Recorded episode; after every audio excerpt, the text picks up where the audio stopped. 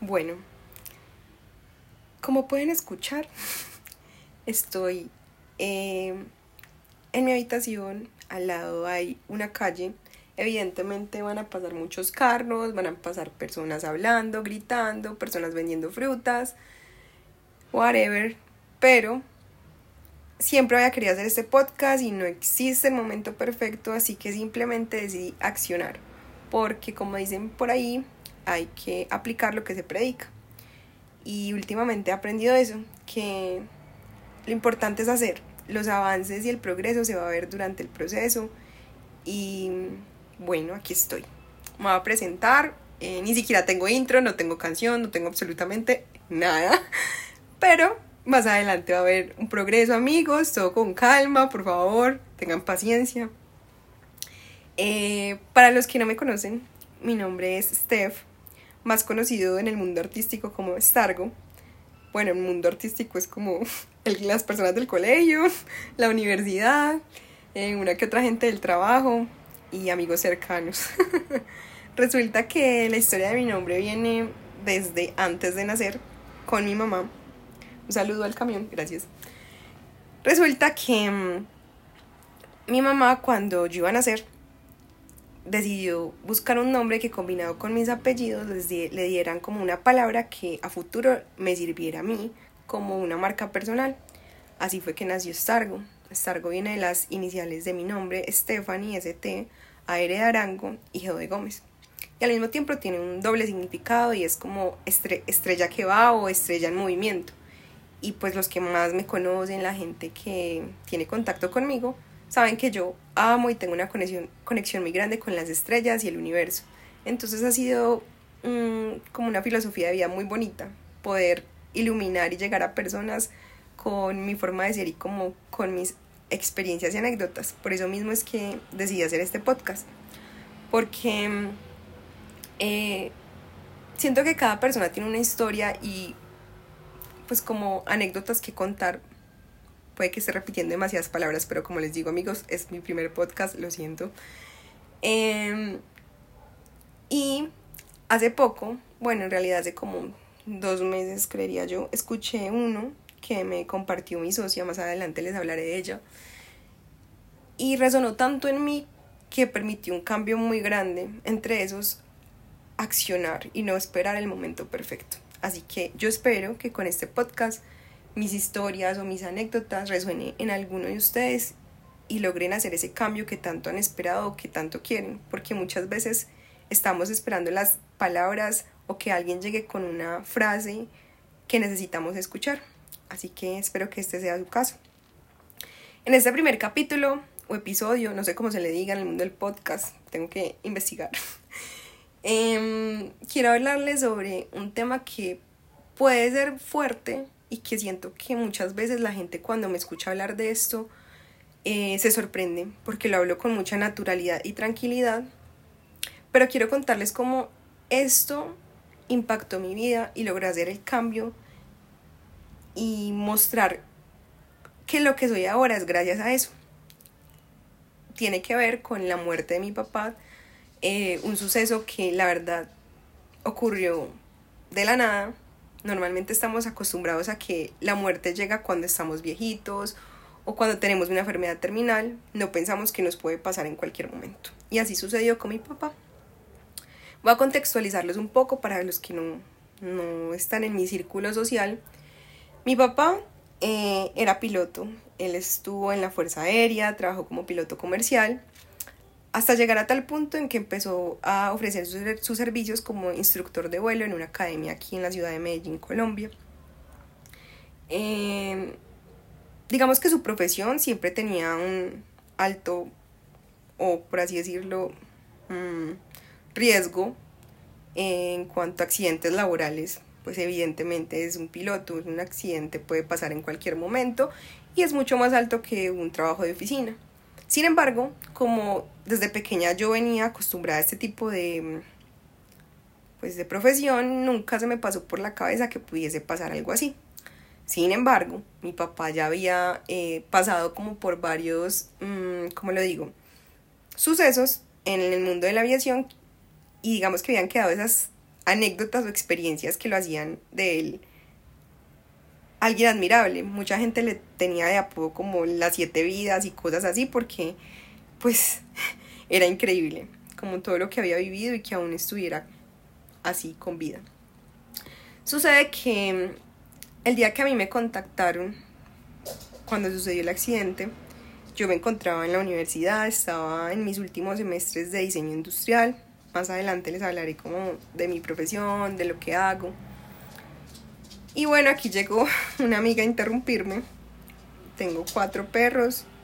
Eh, entonces si escuchan como las garritas en el piso, pues ya saben por qué es. entonces bueno, continúo. Entonces imagínense que yo me encontraba en la universidad y yo tenía pues como costumbre eh, que en las mañanas me llevaba el carro para la universidad, mi papá iba a hacer pues sus vuelos y en la tarde yo lo recogía para llevarlo a la casa. Resulta que ese día hablé con él en la tarde comentándole que no iba a poderlo recoger porque pues tenía que terminar unos trabajos, me iba a quedar hasta tarde en la universidad, entonces para que se fuera en taxi. Eh, pues yo estaba tranquila, normal, me contó que venía de Cartago para Medellín pues nos despedimos muy bien. Eh, fue una conversación bonita, tranquila, como siempre las habíamos tenido, gracias a Dios. Y resulta que tipo seis y media, no recuerdo la hora exacta, pero sí sé que era en la tarde-noche, recibo una llamada de la secretaria y me dice, Stefa, ¿cómo estás?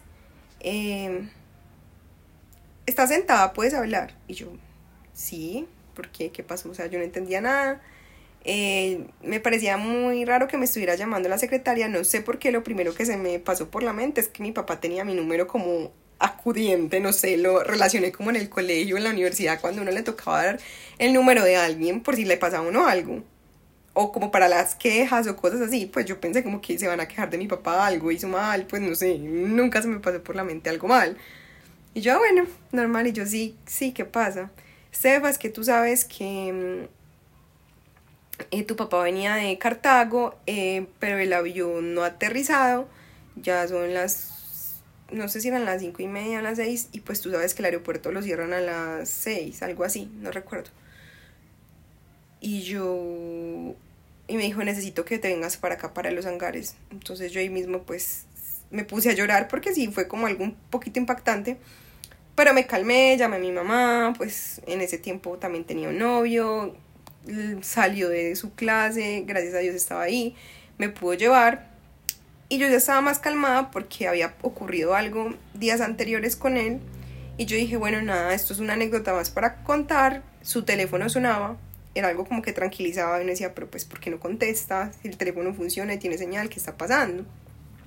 Pero ese día había una tormenta muy fuerte, era algo pues sí, cosas del clima que uno no puede controlar. Entonces eh, empezó como el plan de búsqueda y rescate con la brigada, pero en tipo 11 de la noche les tocó parar porque mm, eh, pues las condiciones no permitían que ingresara el helicóptero porque él cayó eh, por una zona muy montañosa llegando a Medellín entonces era complicado. Así que decidieron retomar al otro día a las 6 de la mañana. Mm, siempre queda como esa incertidumbre de saber qué pasó en esas horas, ¿cierto? Pero, pero bueno, todo pasa por algo. Siempre he tenido como esa filosofía. Em, resulta que al día siguiente que volvimos, nos reunieron en una, en una sala para hablar pues como del tema, sobre cómo iba la búsqueda, pero ellos no querían dar confirmación de quiénes se encontraban con vida y quiénes no, hasta no estar seguros. Así que cuando ya tenían la información clara, nos dijeron, bueno, eh, queremos informarles que em, hay una persona con vida y hay dos personas que fallecieron, entre esos el capitán y uno de los alumnos. Eh, yo en ese momento pues no entendía nada, la verdad no podía creerlo, estaba en shock. Em, me, pues me acuerdo muy bien que mi mamá y mi novio en ese momento me abrazaron llorando, pero yo estaba normal, tranquila. Yo como, no, no, pues no. Ah, pues eso no puede pasar, no, es, es imposible. Pero bueno, a los segundos como que ya vi que todo el mundo estaba llorando, los familiares del otro alumno. Ya como que salí del, de, la, de la sala y pues evidentemente me desmoroné. Mm, fue muy duro, la verdad no quise ver eh, pues el cuerpo, mm, siempre he sido partidaria de quedar con los recuerdos o la imagen de la persona como me pues como me quedó en la mente. La última vez que lo vi fue una imagen muy bonita entonces para qué quedar con algo mal sin embargo pues em, luego de eso ya pues obviamente pasó lo del funeral eh, algo que me impactó mucho ese día fue que yo no quería o tenía mucho susto del día del entierro porque normalmente la gente em, cuando muere por un accidente no se puede cremar. Entonces sí o sí tiene que ser en ataúd. Y yo quedé con una escena mm, de hace muchos años, eh, no muy chévere, de un, de un velorio y pues como que no quería pasar por lo mismo. Sin embargo, pues me armé de valor y dije, bueno, si yo no quiero eso y no quiero que la gente quede con ese mal recuerdo, pues voy a hacer algo bonito, voy a hacer que la gente quede con un recuerdo bonito de, de, esto que acaba de suceder. Mm, así que bueno, mm, cuando estábamos allá en el velorio, se acercó una de las novias, perdón, una no, la novia de uno de los que había fallecido, de uno de los alumnos, y me dijo, Estefa, eh, vas a hablar al momento de la misa, vas a dar unas palabras, yo voy a hablar, aquí traje hoja y papel por si quieres escribir y yo, ay no, qué pereza, yo no quiero, porque obviamente me imaginaba la escena llorando, sin poder hablar, pero eso mismo me hizo entender como, bueno, si no quiero reflejar eso, pues hagamos el cambio y dije, listo, sí, me senté, escribí lo que tenía que decir mm, y dije en ese momento cuando hablé que no quería dejar un recuerdo triste ni quería que lloraran, porque yo estaba muy tranquila ese día y la gente estaba sorprendidísima de ver mi actitud. Eh, así que recopilé como las frases memorables de él y esos recuerdos bonitos para que la gente entendiera lo importante que es dejar esa huella. Eh, fue muy bonito ese espacio, la verdad, mucha gente quedó como feliz, no se esperaban eso. Y ya al momento del entierro pues pasó lo mismo, mi papá hacía unas semanas eh, me había dicho, porque pues los hangares aquí en Medellín quedan cerca de un cementerio, y me dijo algo así como, como no hija, hace poco hubo un funeral de un amigo, y ay, no, si yo me llego a morir, yo no quiero que sea igual, eso tan lúgubre, tan triste, yo quiero que en mi funeral pongan salsa, porque nosotros somos de Cali y él amaba la salsa. Entonces, paréntesis, obviamente no tengo el acento, porque desde los cuatro años me vine para Medellín, soy más paisa, pero la sangre es de allá. Retomando, em, me dijo que pongan salsa, yo no, papi, pues ¿cómo? Qué pena, y él como no, no. Obviamente yo me acordé de eso, o sea, no podía dejar de pensar en eso yo cómo voy a hacer, yo cómo voy a poner salsa, qué vergüenza la gente. Yo dije, no, pero es que eso era lo que él quería. Hasta tal punto que se me acercó la secretaria a decirme, Estefa, te tengo que decir algo, no sé cómo decirte, me siento pues como apenada, y yo, ¿qué pasó? Y me va diciendo, Estefa, es que tu papá me dijo que él quería salsa el día de su funeral, y yo, ay, no te puedo creer. A mí me dijo lo mismo. Y me Estefa, sí, por favor, ¿qué vamos a hacer? Y yo le dije, no, pues hagamos algo. Yo llevo un parlante chiquito y le ponemos música, una o dos canciones que le gustaban mucho, y, y ya. Y sí, así fue el día del funeral. Lo puse antes de pues de, bajar el ataúd, yo lo, yo lo mencioné, le comenté a la gente lo que él quería. Y pues el día fue demasiado lindo, hizo un sol impresionante, mi papá amaba el calor, así que fue pues perfecto. Y bueno, ya pasó ese, ese suceso. Em, ¿A qué voy con, con este tema? Resulta que eso fue ya hace seis años el 9 de agosto. Em, antes de ese suceso, yo era una persona y después de ello cambié drásticamente, no solamente en mi forma de ser, ¿cierto? Sino eh, en la forma de actuar. ¿Qué pasa? Mi papá fue una persona muy sociable y yo en su momento era un poco lo contrario. A mí no me gustaba saludar a la gente, a mí no me gustaban las reuniones, a mí no me gustaba socializar y él era un polo opuesto. Digamos que lo fingía muy bien, yo lo fingía muy bien. Eh, cuando me tocaba estar como con grupos de personas, pero en el fondo era como me quiero ir, qué pereza, ya, chao. Y una de las enseñanzas que él me dejó era siempre conservar amistades. Él era de las personas que llamaba a todos en sus cumpleaños, o sea, en ese momento no estaba de auge tanto como... Eh, bueno, sí estaba, solo que él no lo usaba Facebook y WhatsApp, pero él prefería llamar. Y eso fue algo muy bonito porque el día del funeral la gente se acercaba diciéndome como Estefa, mmm, tu papá me dejó muy bellos recuerdos, él siempre me llamaba en mi cumpleaños, él era la única persona que se acordaba, cosas así. Entonces yo empecé a aplicar ese tipo de cosas porque me di cuenta de la importancia de tener amigos, porque por ahí dice el dicho, es mejor tener amigos que plata.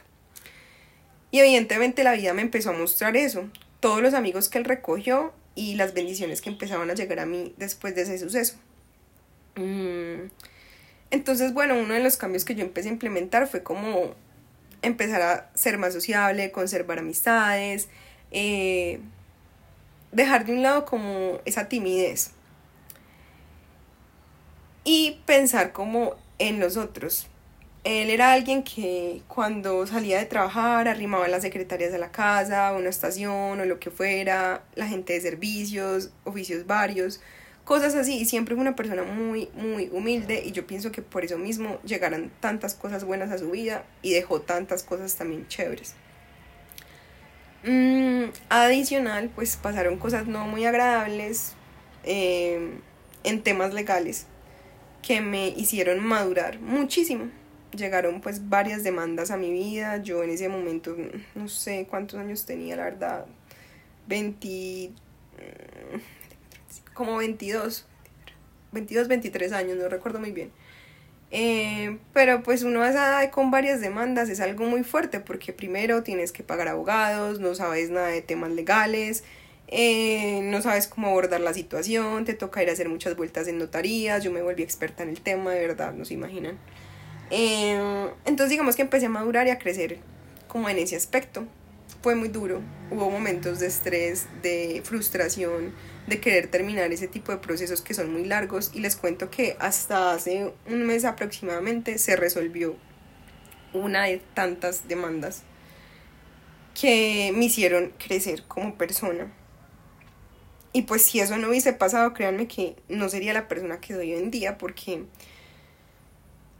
la vida me ha puesto en situaciones que yo digo, ya sé qué tengo que hacer, porque la vida me preparó para eso.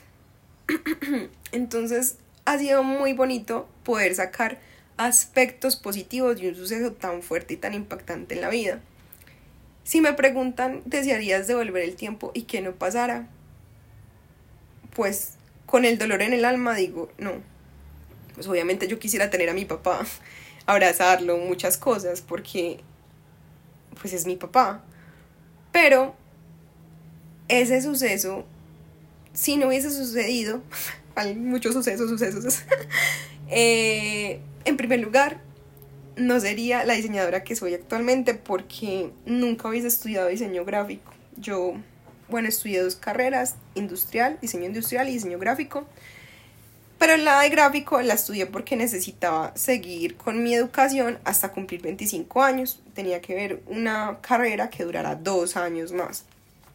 Eh, pues nada, yo averigüé y pues en la universidad en la que me encontraba me homologaban varias materias por, por ser diseño, así que salía con título profesional y duraba una carrera cinco años, simplemente dos, así que la tomé y fue la mejor elección, la verdad. Siento que ha sido un camino de mucho aprendizaje y me ha encantado, la verdad, lo que he logrado gracias a esta profesión, que ya se ha convertido como en como la principal, por así decirlo. Antes era industrial y ahora es gráfico y secundario industrial.